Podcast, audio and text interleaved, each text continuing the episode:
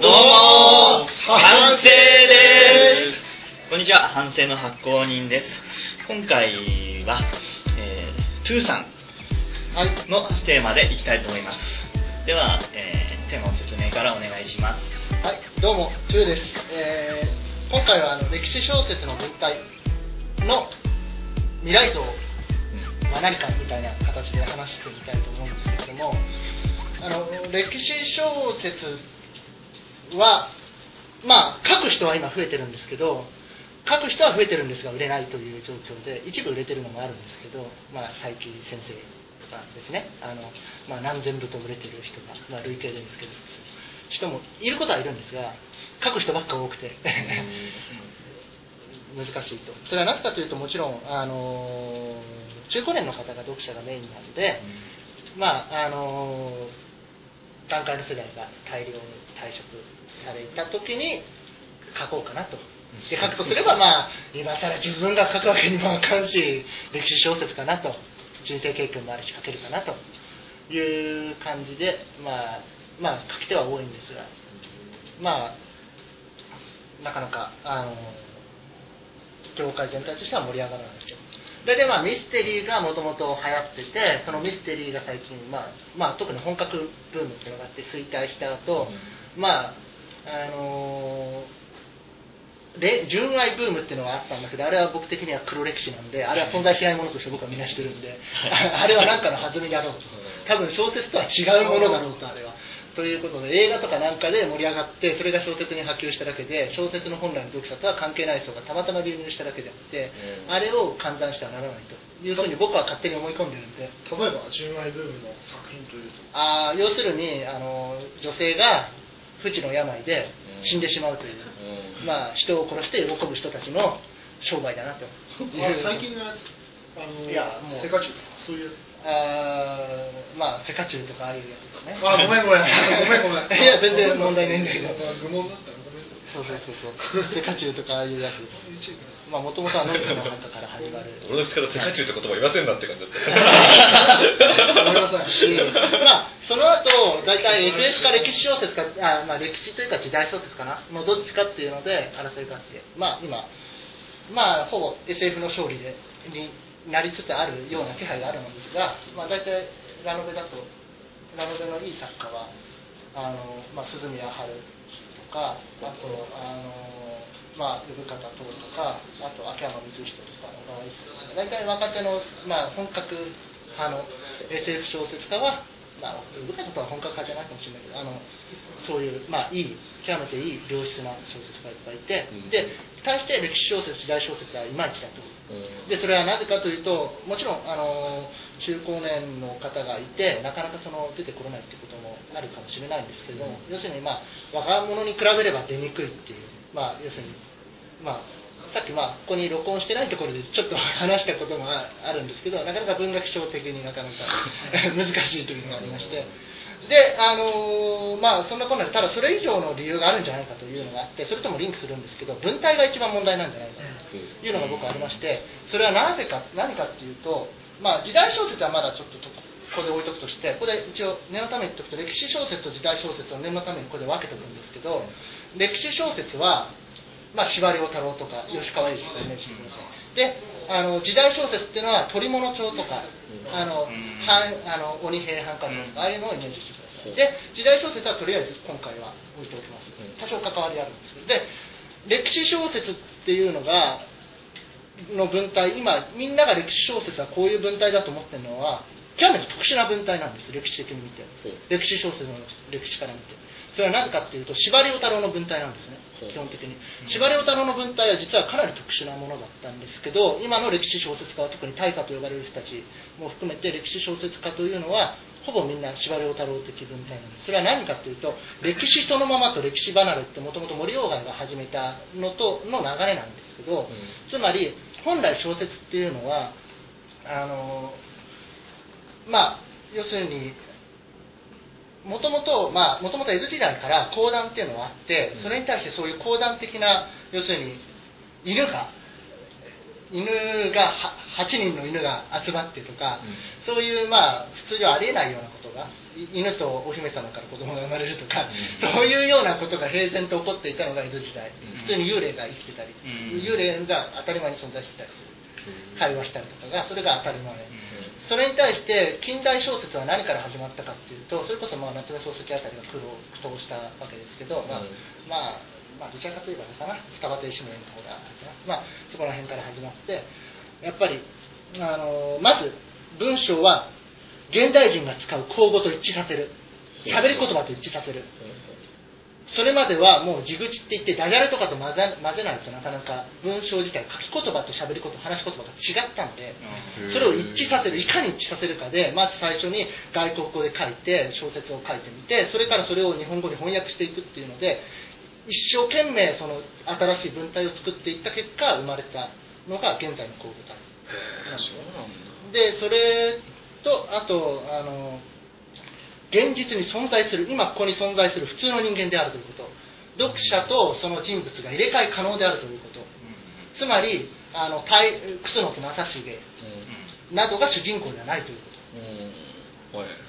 それはもう要するに自分とは違うわけです。まあそういう形でピンあ、はい。それは文体。あ入れ替えあのまあ正確にはごめんなさい。文体じゃないんですけどただ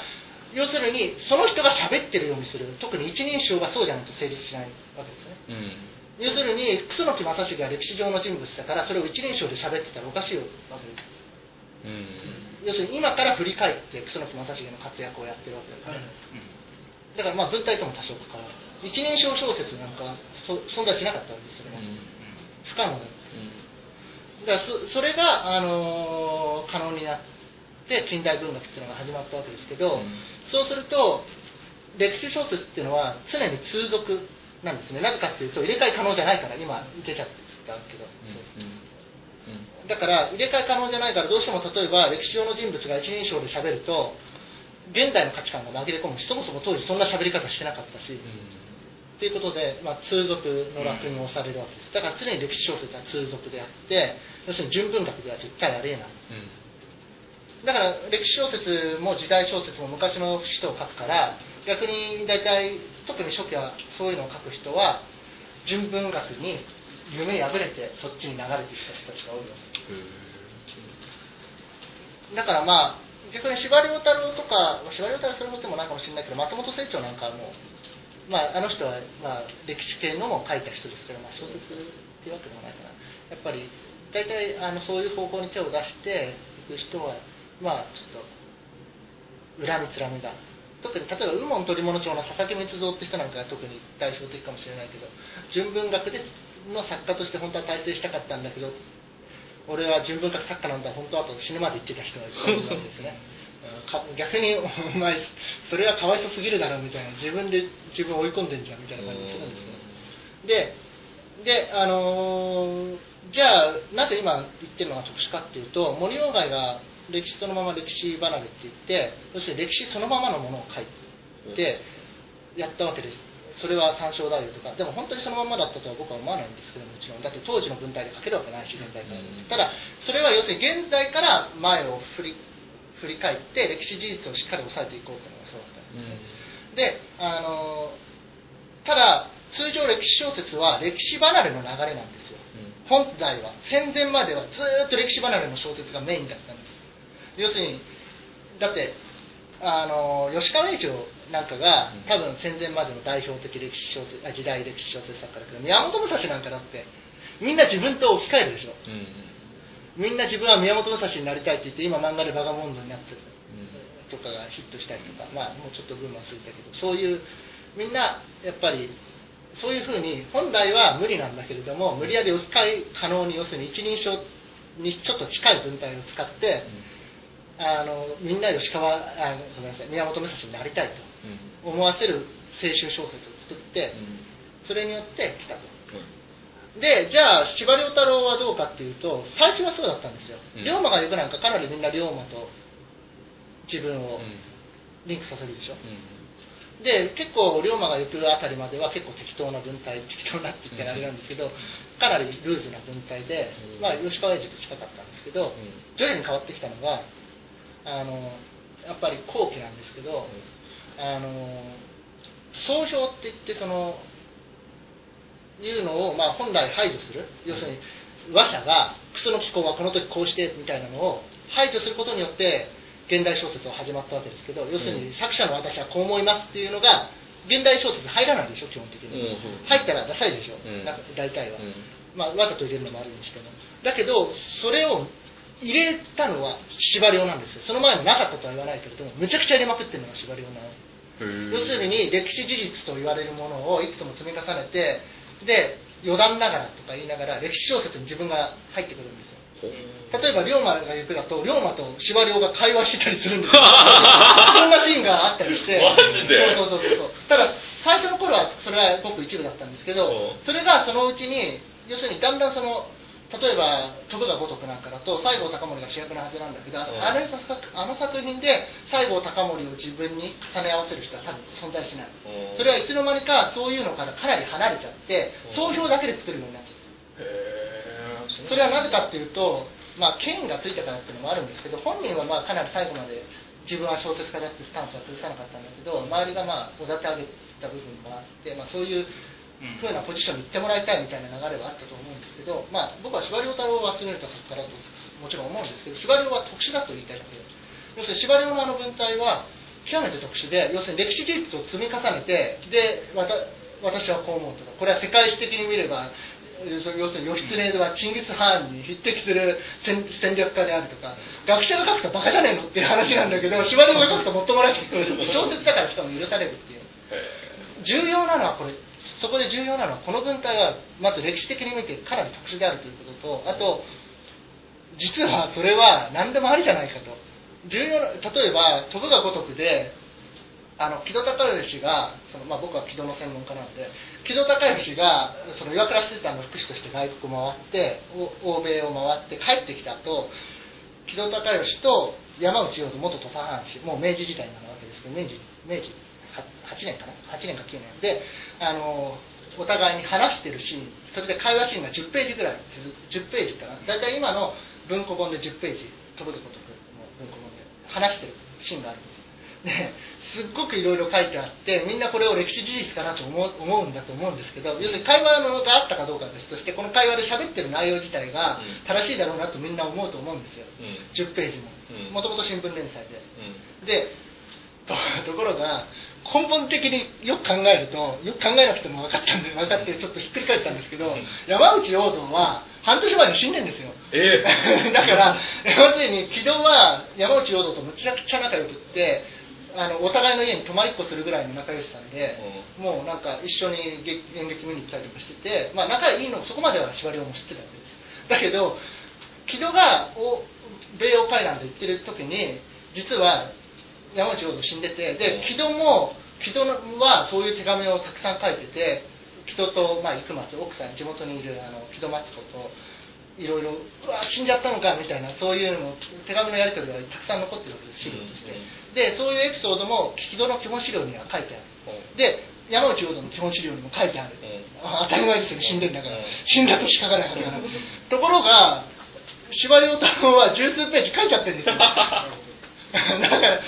それは何だと。いやそうこういう例はいっぱいいくらでもあるんですけどだからまあ要するに司馬遼はそのぐらいいい適当なんでイージーなんです資料読んでないんですよあんまりまとめて実は司馬遼は。読んでるんだけど厳密に読んでないんです。適当にだから寄せ集めて小説に使えそうなネタネタだけ使ってるからだから嘘もいっぱい入る。例えば木戸孝允のあだ名が勝手に身軽に中肉中背で身軽にやる剣士だからもともと剣客剣剣客として有名だったんであの神道無念流の塾としてるの三代目なんで、まあ、っていうふうに、それで稲子かな、バッタかな、どっちか忘れたんですけど、っていうあだ名までついてる、素早くって書いてあるんですけど、まあ、普通に木戸の基本資料は、まあ、もちろん司馬遼がいた時期にもとっくにある基本資料には、彼は背が高かったと。めちゃくちゃ背が高かったと。当時としては、特筆物の107約176センチあって、あんまり素早くなかなかったんだけれど、冗談で力で無理やり押していくタイプだったと。でもちろん稲子なんていうね稲子稲子だからバッタなんていうあだ名がついていなかったわけですよね。そんなのどうにも書いてない。だからまあ要するに司馬遼はそういうふうに作ってるんです小説を。だから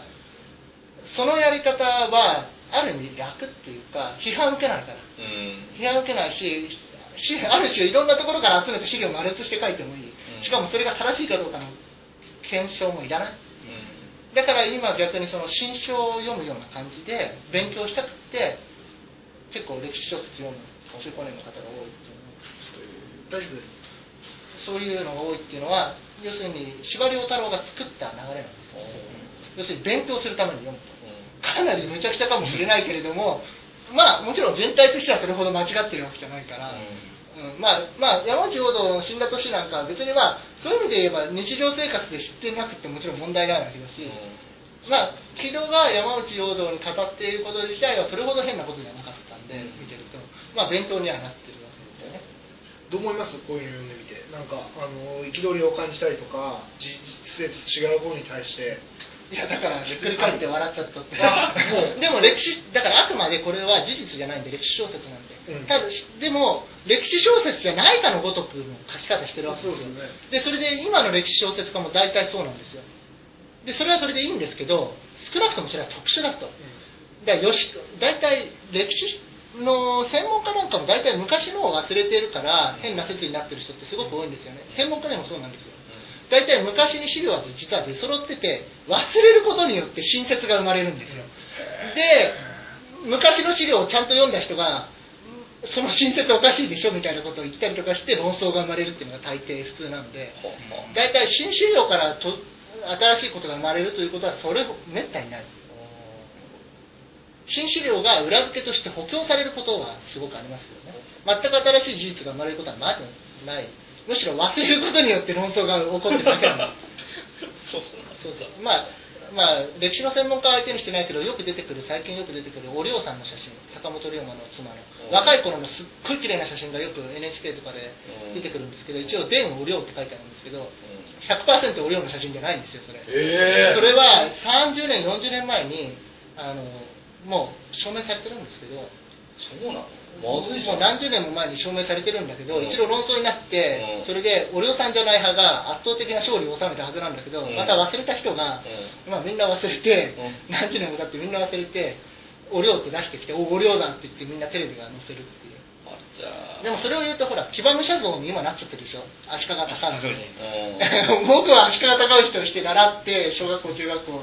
高校とうん。ずっと習ってたものがただの騎馬武者偉い人でもない騎馬武者になっちゃってるし。最後高森も違ったり全然違うんでしょ？西郷隆盛まあっていうか写真を撮られたことがないと思う。だから勝手に想像して書いたんですけど想像して親戚の顔を見てあそれをモチーフにして。上野の像ね。うん。銅像なんかね。銅像上野の銅像のまあそう。だからそういうことはよくあってだからまあだから歴史小説ももちろんいい地でいいんだけれども面白ければいいっちゃいいんだけれども少なくとも司馬遼的なのはかなり特殊であってそれで司馬遼的文体で続く限りは誰も司馬遼を超えられない。特に一番そうそうそうなんでさそうまあみんな真似しようと思ったけど。いや面白いからでしょ。あそれ楽だし。ああそう。だって要するに吉川英治の宮本武蔵みたいなのを真似ようとすると当時の風俗を知らないともちろんみ吉川英治ってめちゃくちゃなんですよ、うめちゃくちゃなんだけど風俗とかを書き込まないといけないでしょ要するに街並みがどうこうだとか。そうそうなんですよ。だからその街並みとかあとその時そのこの風景を見てこう思ったとか、うん。そういうのがかなり省略できるわけですよ。要するに歴史事実を書けばこの時誰々はここに進軍して何々してとかこの時ここのところに泊まった野次はこういう行動をしてとかそういうのがそういうふうな文章で要するに普通は論文で書かれるような文章で書いていってそれを要するに分かりやすい論文みたいなのでできるからそっちの方が楽なわけです楽ってこと？楽々だ 面白い。面白い。要するにだって勉強した気になれるから。逆にそんな風景とか心理描写とか書かれてもう勉強にならないでしょ 勉強にならないでしょだから歴史の勉強をしながらなんとなくエンタテエンタメ だって面白くなるように歴史事実と違うこともいっぱい言えてるわけだからエンタメ性となんとなく勉強した気がする。という効果のを両方得られる。だからある意味司馬遼の小説はすごくだから面白くってうん。しかもみんなが読む。でその流れで今いっぱいあってでもそそれだと要するに新人が出て出るにはもう龍馬は書けないでしょ。もうだから龍馬は書けないとか信長は書けないとか、いろいろもう要するに傑作と言われるものがあって同じ文体で同じの書いてもだってしかも新資料で史実ギチギチに書いたりすればまた新しいのできるかもしれないけどそうすると面白くなくなる。だからまあ個人的にはそろそろ多分吉川英治的なものに戻るんじゃないかに大体忘れていたものを思い出して新しい流れっていうのができるっていうのが大体パターンなんでもちろん昔と一緒ではないわけですけど。常にだからそろそろ吉川英治的なものが出るんじゃないか例えばそれはああのえっ、と名前出てこないけどあ、えー、アラなんとか通る ごめんなさい。ああらまああらまか。いや違う。違う。えーと。それは違う人ですよね荒山徹荒山徹っていう人がいて柳生なんたらかんたらとか山田風太郎的なものをずっと書いてるんですけど電気小説なんです。それがその人なんかは、まあ、要するにコアな人から、まあ、面白いのが読みたい人までみんな読むっていう。あれは吉川英治的ですね。まあ山田風太郎なんだけど直接の参照元は。だからその人なんかが今多分エース。あと同じ電気小説だと例えば月原春明って人もいるし、まあ、優秀な人はいっぱいいるわけですけど逆にあともしくはあのだでも彼らはみんな電気小説と称してるわけです。ただ歴史史実はそこらの歴史小説家よりもずっと抑えてるんですよ彼ら。は抑えてるから飛躍で面白いものが書けるなるほどなるほど。ただ文体はもう吉川英治の方が近い完全に要するに風景描写とかは普通にあるし現現代文って普通に、まあ、現代文とちょっと違うけど、まあ、現代文的なその要するに歴史離れの文体を使ってあと一方でだから逆にシャバケとかなんかまあまあちょっと技術的にはまだあれかもしれないけどあの畠中めぐみ先生とかそういう人はあの、えー、とファンタジーノベル大賞から出た人なんですけど要するに妖怪系の方から入ってくる。まあそういう意味で言えば実は多少あの、えー、京極夏彦なんかもそうなんじゃないかと思うんだけど、あの要するにで歴史まあ時代小説なんだけどそういう方向から入ってそういう文体を使ってしまう。